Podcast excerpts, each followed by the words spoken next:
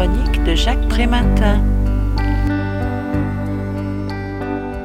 Privilégiant le rappel chronologique et très factuel de la montée du djihadisme en France, Terreur dans l'Hexagone de Gilles Kepel et Antoine Jardin déçoit le lecteur en attendant d'une compréhension. Quelques descriptions permettent néanmoins de poser les bases d'une analyse que l'on trouvera ailleurs ainsi de la précision quant à la proportion d'un pour trois ou quatre chez les intégristes entre les enfants de l'immigration et les jeunes convertis, mais aussi le rappel bienvenu de la composition des jeunes musulmans issus de l'immigration, où l'on retrouve une population stigmatisée et délaissée certes, mais aussi une élite diplômée.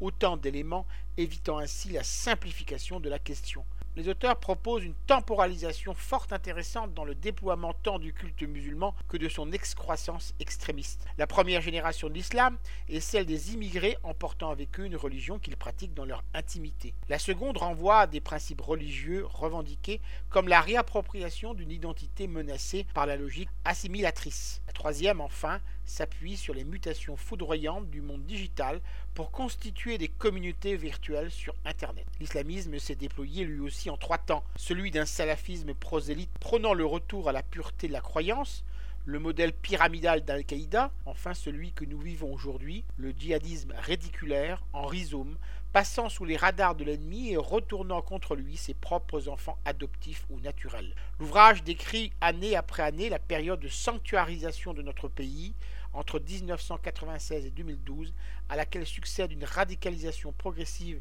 d'une infime minorité, se développant sur le terreau fertile de l'épuisement, des efforts pour retisser les liens et les déceptions de l'espoir né dans les banlieues. Je rappelle le titre de l'ouvrage de Gilles Kepel et Antoine Jardin, Terreur dans l'Hexagone, jeunesse du djihad français. Le livre a été publié aux éditions Gallimard en 2015 et est vendu au prix de 21 euros. Vous pouvez retrouver le texte de cette critique dans le numéro 1188 de Lien Social. Il est consultable sur le site du journal www.lien-social.com. Je vous dis à très bientôt.